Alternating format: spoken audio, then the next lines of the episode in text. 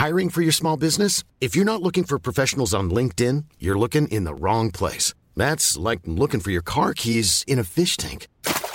LinkedIn helps you hire professionals you can't find anywhere else, even those who aren't actively searching for a new job but might be open to the perfect role. In a given month, over 70% of LinkedIn users don't even visit other leading job sites. So start looking in the right place. With LinkedIn, you can hire professionals like a professional. Post your free job on linkedin.com slash people today.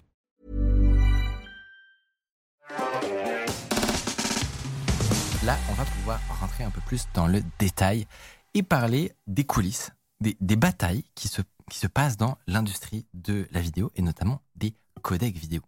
Il y a des gros acteurs qui, euh, qui, se, qui se bataillent. On pense par exemple à Apple, à Google. Euh, Peut-être qu'ils vont euh, s'affronter sur du HEVC versus Google qui va défendre son AV1. Mais C'est c'est des, des termes qui peuvent faire un petit peu peur. Et en réalité, c'est ce qui permet à l'ensemble de- de- d'entre nous, c'est ce qui nous permet là maintenant d'être euh, diffusé concrètement. Euh, et donc c'est hyper important les collègues vidéo, surtout que comme tu nous l'expliquais euh, tout à l'heure, c'est une industrie euh, bordélique où, où- concrètement c'est une, une guerre ouverte. Tu as même employé le terme de mafia. Est-ce que tu peux nous, nous dépeindre ce, ce- tableau et nous expliquer concrètement c'est quoi les, grands, les grandes batailles cachées euh, que nous, on ne voit pas euh, en tant que consommateurs, mais qui se passent en ce moment Ok. Alors, euh, déjà, qu'est-ce que c'est un codec? On va juste rappeler. En fait, c'est donc un algo de compression, décompression, hein, codec, qui permet en fait de transporter de la vidéo, puisqu'on a bien vu que, en parlant du HDMI, si jamais tu envoies de la vidéo pixel par pixel, on parle de 10 gigabits seconde, 40 gigabits seconde. Ça veut dire que ton Blu-ray euh, 50 gigas euh, bit en moins d'une minute, tu l'as rempli. Donc en fait, contrairement à la musique, euh, par exemple une compression FLAC qui divise par deux, ou un MP3 qui Ou un JPEG. CC qui va diviser par 10, dans, dans la vidéo, le but c'est de diviser par 100, voire 200, voire fois 1000. D'accord? Donc en fait, les, les, les, les technologies algorithmiques euh, en cours pour des compressions de codec vidéo sont très très avancées et très très complexes. Sachant que, évidemment, ce qui se passe, c'est que tu détruis de l'information.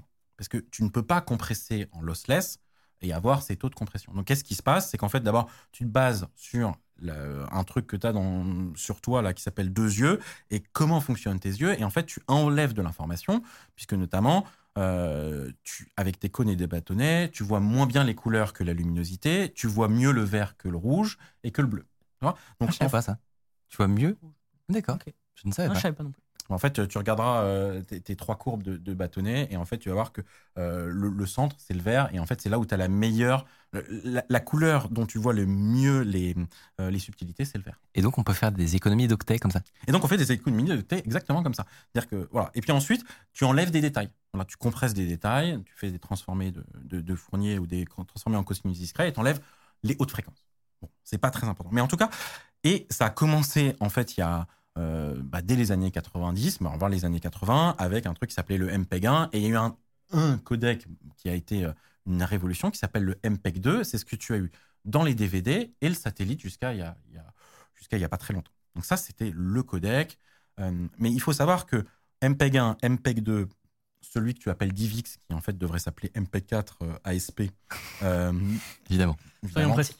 ou le H264, euh, a- euh, dit aussi AVC ou le HEVC, c'est le même principe. C'est-à-dire que tu prends, tu prends, ta, tu prends ta, ton image, tu la découpes en. Tu changes donc la colorimétrie, tu enlèves des données, tu la découpes en blocs, euh, tu regardes est-ce qu'il y a des blocs qui sont similaires dans l'image, est-ce que tu regardes s'il y a des, des blocs qui sont similaires d'une image à À l'autre? une autre. Tu vois, parce que tu es, en train de regarder un film français, euh, tu vois, il y a un plan de 2 minutes 30 qui fait ça.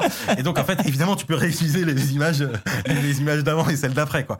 Et ensuite, tu fais, euh, tu prends chacun des blocs et t'enlèves un petit peu de détails. Et de toute façon, c'est à euh, 24 images par seconde, 60 images par seconde, tu vois. Voilà. Mais le concept, il est toujours pareil. Et puis, tu as des subtilités. Est-ce qu'on va faire euh, un découpage en, en carré, en rectangle? Enfin, Tu as des brevets sur le, le découpage en carré, en rectangle, euh, sur les arbres. Et, c'est- mais, enfin, et donc, voilà. Et tu as plein de générations.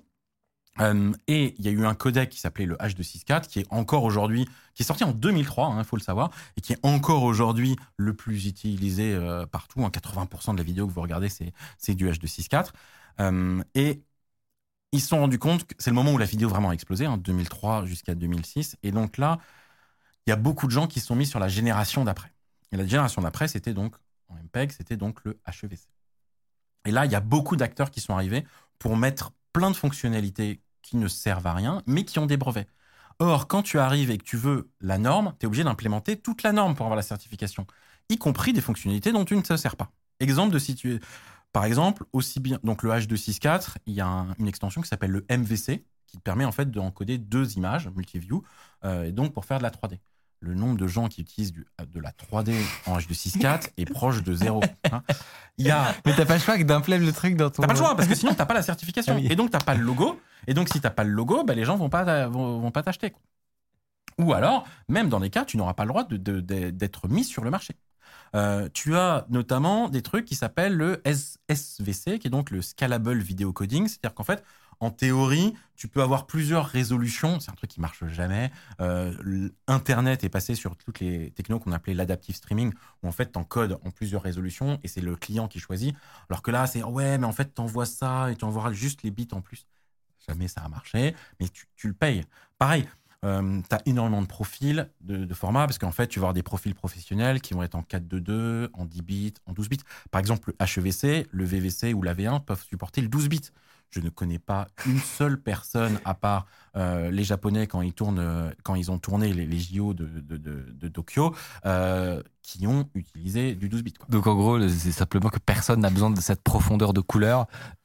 Si, tu peux en avoir besoin, mais en fait, et il y a plein plein de features comme ça. Et, et c'est des micro-features, puisqu'en fait, ce qu'il faut savoir, c'est que les anciens codecs, parce qu'évidemment, il y en a énormément. Hein, c'est d'ailleurs une des, choses qui a fait que VLC était populaire, c'est qu'en fait, bah, entre les VP3, VP4, VP5, VP6, les Indeo, Indeo 30, Indeo 40, les MPEG, les MPEG, MPEG 2, les MPEG 3.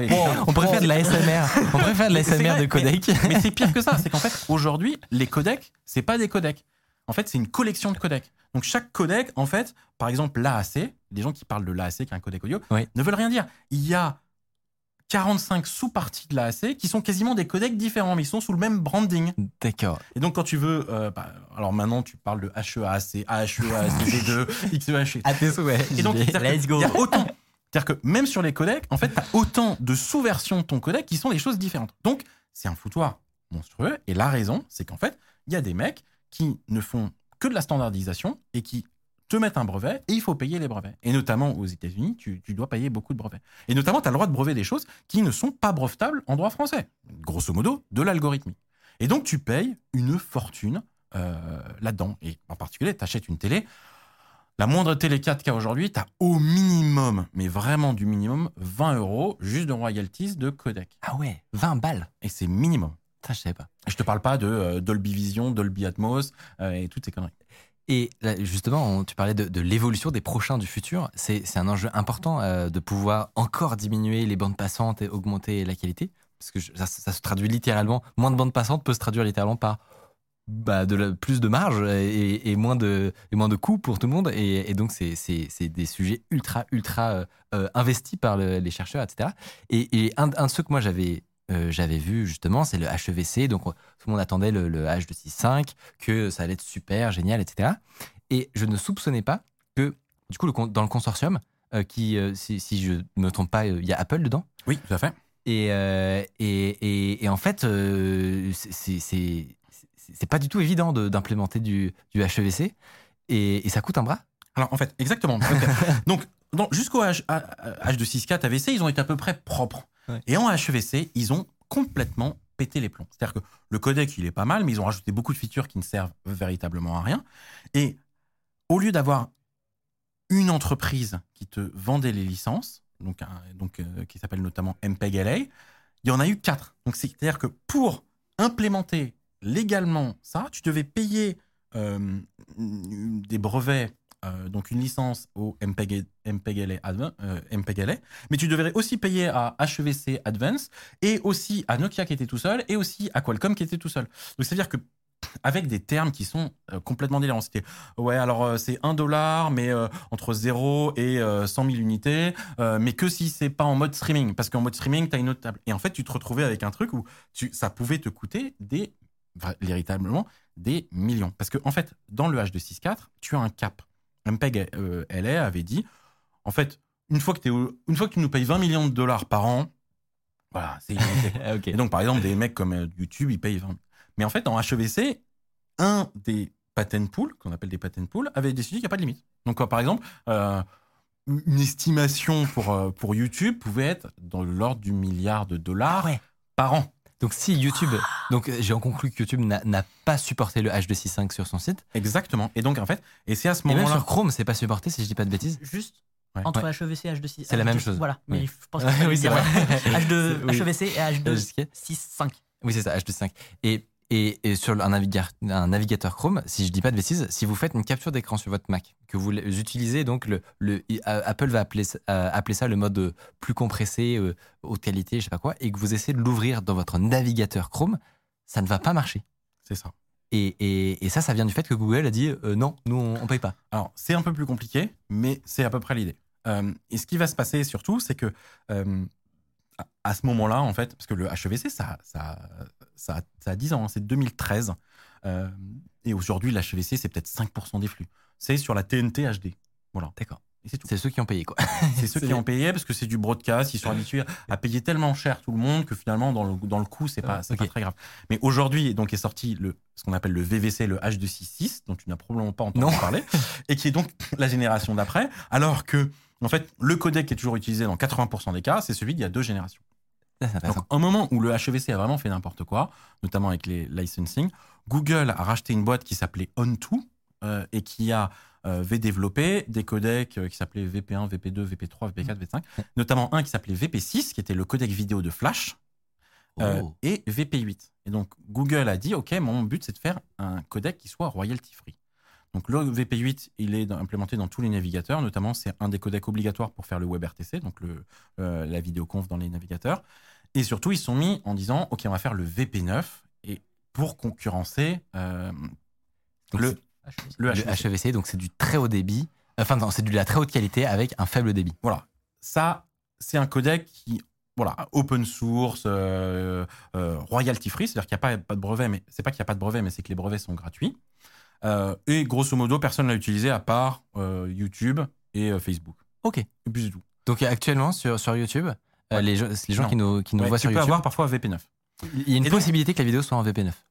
Voilà. Et en fait, ils se sont rendus compte pour plein de raisons et ils ont, ils ont dit OK, on va faire une alliance qui s'appelle l'Alliance pour Open Media. Ils ont lancé ce, le codec qui est sorti en 2018 qui s'appelle AV1. Et AV1. AV1 c'est un, codec qui est vraiment mieux que le HEVC. C'est-à-dire que en fonction des usages, tu peux avoir entre 5% et 25% de gain de bande passante à la même qualité. et, comme ça. Et pour comparer avec du H264, c'est de quelle ordre de grandeur? Tu divises par deux.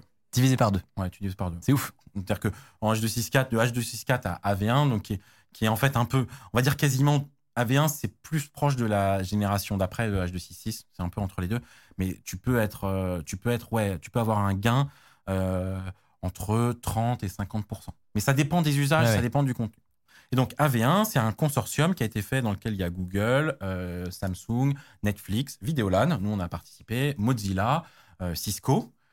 Et sur l'Alliance Open Media, maintenant ils travaillent sur AV2. Salut, si vous appréciez Underscore, vous pouvez nous aider de ouf en mettant 5 étoiles sur Apple Podcast, en mettant une idée d'invité que vous aimeriez qu'on reçoive. Ça permet de faire remonter Underscore, voilà, telle une fusée. Apple fait partie du consortium Alliance for Open Media. Ah bon? Mais non. Mais si. Et donc Apple, qui est un des plus à pousser le HEVC, euh, utilise et fait partie euh, de l'Alliance pour Open Media. Alors Apple est plutôt en train de pousser euh, finalement, et en train de regarder ce qui va se passer pour AV2. mais en tout cas, il fait partie et notamment, tu as dérivé du AV1 un format d'image qui s'appelle l'AVIF et qui est donc qui est donc un format d'image basé sur AV1. Mais alors, si je comprends bien, Apple, s'ils font partie du consortium qui a, qui a fait HEVC, c'est-à-dire qu'ils gagnent des pépettes à chaque fois que quelqu'un paye. Ouais. On est d'accord? Ouais. Donc, à chaque fois que quelqu'un prend une licence pour ça, eux, ils gagnent de l'argent en bout de chaîne. Ouais. Donc, euh, ils font. Est-ce qu'ils essayent du coup de pousser plutôt ça que euh, les modèles open source qui sont pourtant plus performants? Je pense qu'Apple maintenant n'en a plus rien à foutre du pognon qu'ils gagnent avec le HEVC. Ils font tellement de pognon que c'est vraiment tellement pin-up que ça vaut pas le coup. C'est intéressant pour des gens qui sont du monde du web de, de supporter AV1. Mais Apple ne supporte pas officiellement AV1. Il travaille sur AV2 et il supporte le format d'image basé sur AV1, D'accord. Qui est d'ailleurs dans, euh, dans, euh, euh, dans macOS. Et d'ailleurs, l'implémentation qu'il y a dans macOS et dans iOS est basée sur le code que nous, on a fait, qui est le décodeur qui s'appelle David, qui est un décodeur AV1. Mais effectivement, c'est exactement, tu as raison. Ils, sont, ils jouent sur les deux tableaux. Et euh, et- et- et il y a d'autres mecs comme Samsung, ils sont à la fois dans AOM, ils sont à la fois dans MPEG. Dans MPEG, ils ont plein de brevets sur HEVC, mais ils ont lancé un codec qui s'appelle VVC. Mais en même temps, ils ont lancé un autre codec qui est aussi dans MPEG qui s'appelle EVC. Et en donc, fait, euh, un- que- une belle cour de récré. et surtout, mais- en fait, c'est pas ça, c'est que à à chaque fois, en fait, tu rajoutes des brevets. Et en fait, tes brevets, ils se basent sur les générations d'avant. Donc, par exemple, aujourd'hui, pour licencier les brevets pour VVC, il faut aussi licencier les, les- les brevets pour HEVC. Donc, en fait, c'est un, un foutoir euh, sans nom. Et après, tu as des mecs comme Qualcomm qui disent Nous, on a plein de brevets parce qu'ils ont racheté des brevets. En fait, puis surtout, co- comment on rachète des brevets aux États-Unis? Chacun imprime une page, tu vois, et ils font Voilà, nous, on a ça. Et puis l'autre regarde la pile, ils font Ah, mon- ils appuient sur la pile. et en fait, ils payent une différence. Le nombre de brevets aujourd'hui est littéralement délirant. Que Mais parce qu'en fait, violer un brevet peut coûter des centaines de millions. C'est-à-dire que, notamment, il y a des brevets sur le XML ou le JSON. Enfin, c'est des trucs complètement délirants. Quoi Quoi Bien sûr. Et ça, Euh, là, ça, on est d'accord qu'en France, ça ne peut pas exister vu que c'est de. Alors, c'est compliqué. Oh, on va peut-être pas. c'est compliqué. J'ai d'autres questions mais si jamais. en, en mais- théorie, en théorie, non. Euh, en théorie, c'est illégal en France de breveter ce qu'on appelle des brevets logiciels et Ouais. des brevets mathématiques. Mais euh, nos meilleurs amis, euh, les Allemands, euh, grâce à l'Office européen des brevets et le brevet qu'on appelle le Unitary Patent et le brevet unifié, fait que l'Office européen des brevets accepte des brevets, puisqu'en fait, eux, ils sont payés au dépôt de brevet, même si le brevet n'est pas valide. Donc en fait, et en fait, Let's go Let's go. Et en fait, tout le monde est tellement flippé que tu préfères payer, et notamment c'est comme ça que fonctionne une boîte qui s'appelle Dolby, qui va vous coûter très cher dans les prochaines années grâce au, au génialissime euh, gouvernement français. Euh, ils ont un nouveau codec, parce qu'évidemment, leur codec, au bout de 20 ans, il n'y a plus de brevet. Eh, Donc, par exemple, le Dolby Digital, qu'on appelle aussi AC3, qui est un codec très très bien pour faire du 5 points, bah, en fait, il est sorti avec le DVD. Le DVD, c'est il y a plus de 20 ans, il n'y a plus de brevet. Il faut inventer autre chose. Il faut inventer autre chose. Et donc, en fait, il te, à chaque fois, il pousse dans les normes à coup de lobbying, ce qu'on appelle de la corruption hein, euh, en, en termes.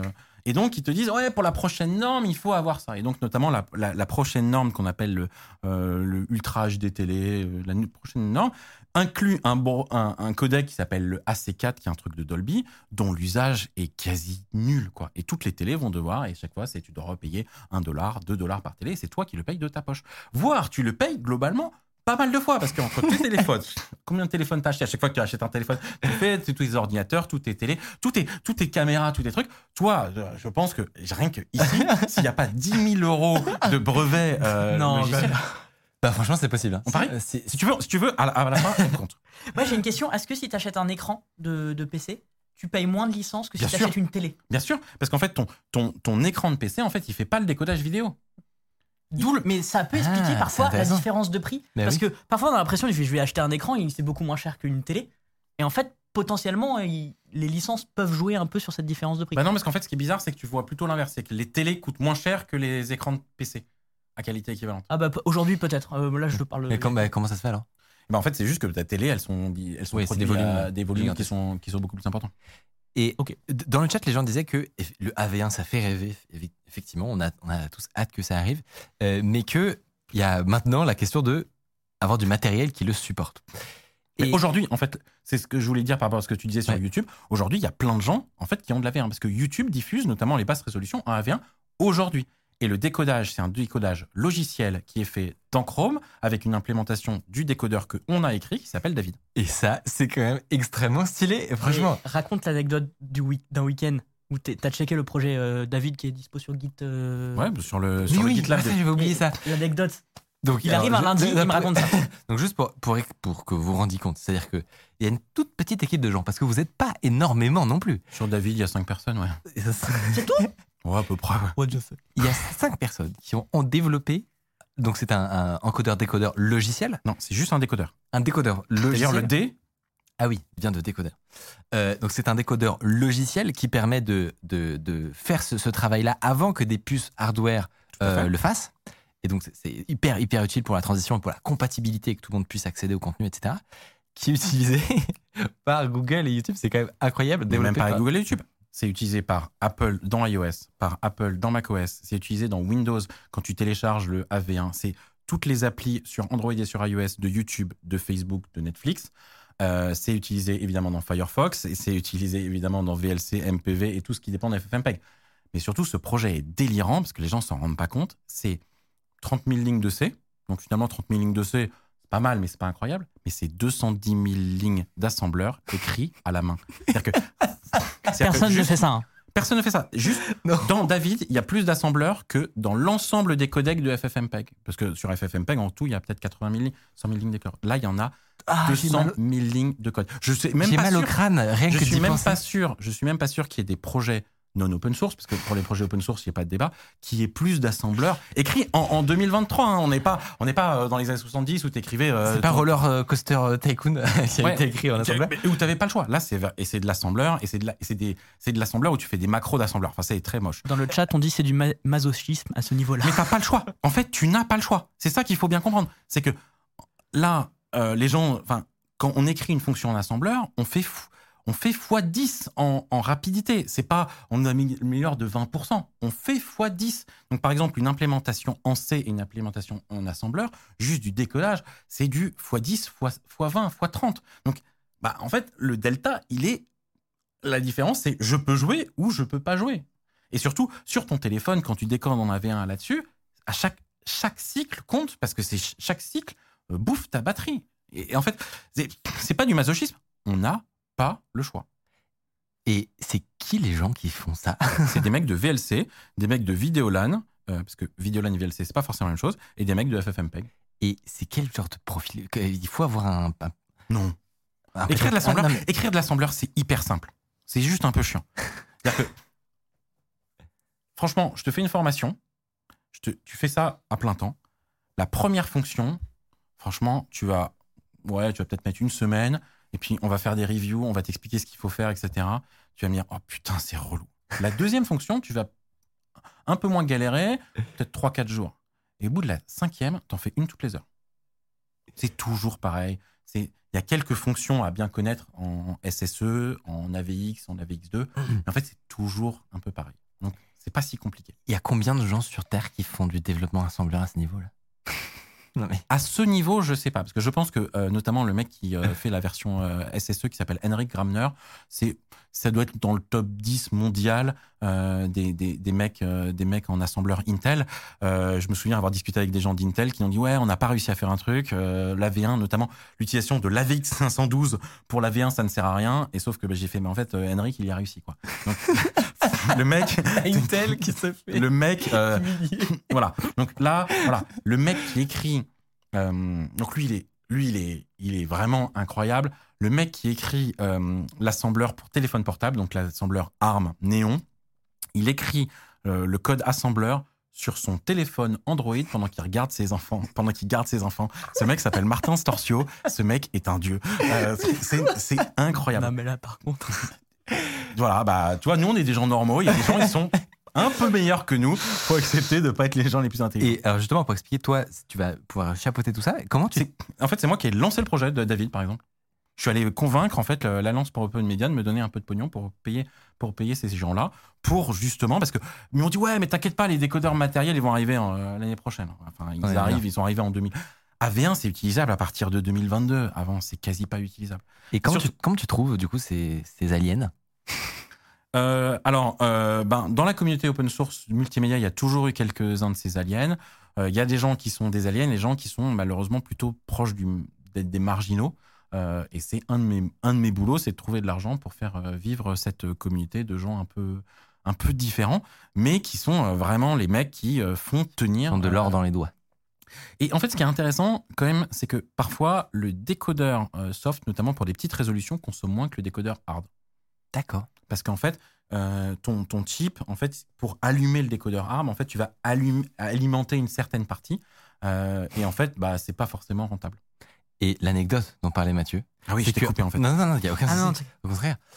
C'est que, en préparant euh, cette émission, enfin, c'était il y, a- il y a quelques semaines déjà, quand on, quand on imagine. tu- tu- personne ne te croit que tu, tu prépares tes émissions plusieurs semaines en avance. Bah, Alors, mais c'est bon, on en a en discuté. vrai, on a calé les sujets il y a trois semaines. Ouais, un mois, trois semaines. Ouais, enfin, trois semaines, c'est pas trois mois. hein. Non, Puis non, c'est toi non, qui les as calés, c'est pas lui, me fais pas croire. Non, parce qu'on discute. Parce que euh, moi, je, avant. moi, je préparais les sujets.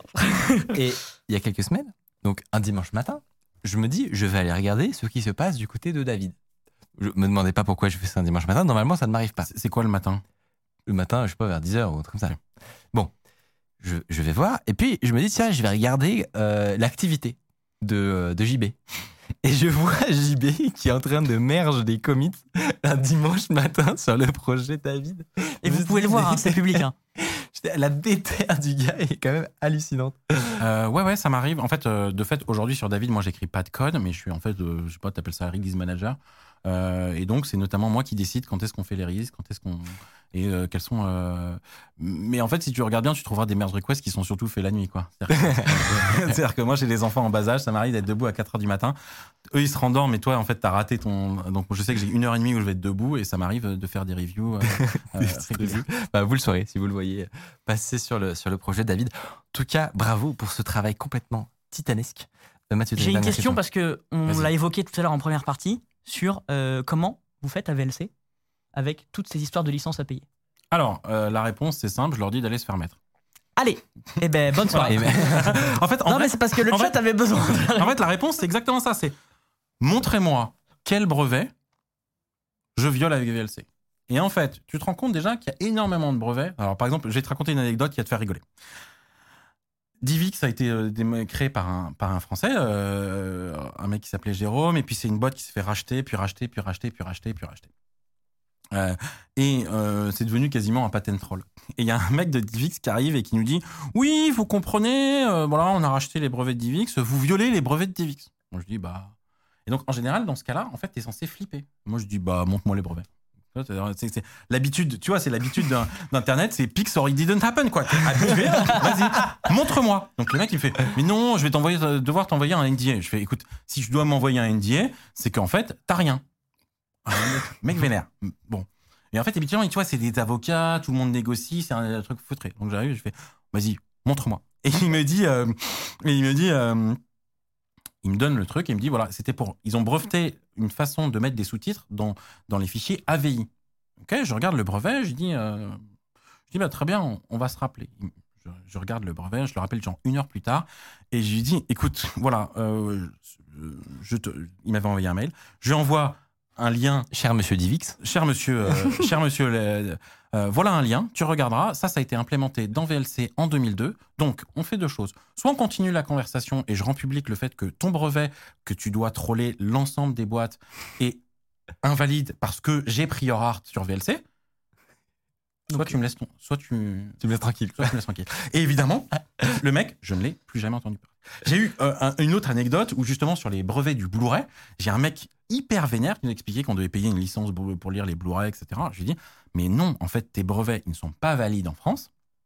Et là, le mec m'a sorti euh, un truc génial. Il me dit, oui, mais en fait, VLC, c'est disponible euh, en Allemagne. En, en allemand. Ah non, le mec il me dit, c'est disponible La langue, en, ah oui. en allemand. Et donc, je dois respecter la, la langue, euh, la, La loi- juridiction, la loi- euh. la juridiction allemande. Et je dis, mais, mais vous êtes complètement con, c'est pas possible. Euh, je, je dis, et donc, je suis disponible en anglais. Je suis la loi de quel pays en anglais Ah oui. L'Angleterre, le Canada, euh, les États-Unis ou la. Nouvelle-Zélande Et là, elle me fait Oui, mais non, mais c'est pas vrai. En fait, c'est juste parce qu'avec votre adresse IP, vous. Mais, mais mes serveurs, ils sont en France. Pourquoi, quand je suis sur YouTube, je dois respecter la loi californienne et, et les terms of condition? Et pourquoi, quand toi, tu viens, parce que c'est toi qui viens chercher Sur mes sur mon serveur en France, je devrais respecter la loi de ton pays J'en ai plus jamais entendu parler.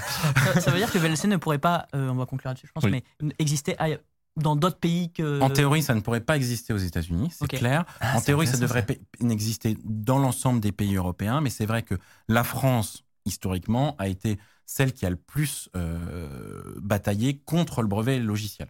Et donc, c'est une des raisons pour laquelle euh, VLC, qui a fait la révolution de VLC, c'est d'amener tous les codecs pour que tu n'aies plus à télécharger tout ce merdier, n'était possible, en tout cas facilement possible, qu'en France. Eh ben, c'est une anecdote que je pense que peu de gens savaient. Et ça conclura cette partie avec JB. J'espère que tu as passé un bon moment avec nous. En tout cas, le chat. J'espère surtout que toi, un- carrément, c'était et trop, que, tu vas trop bien.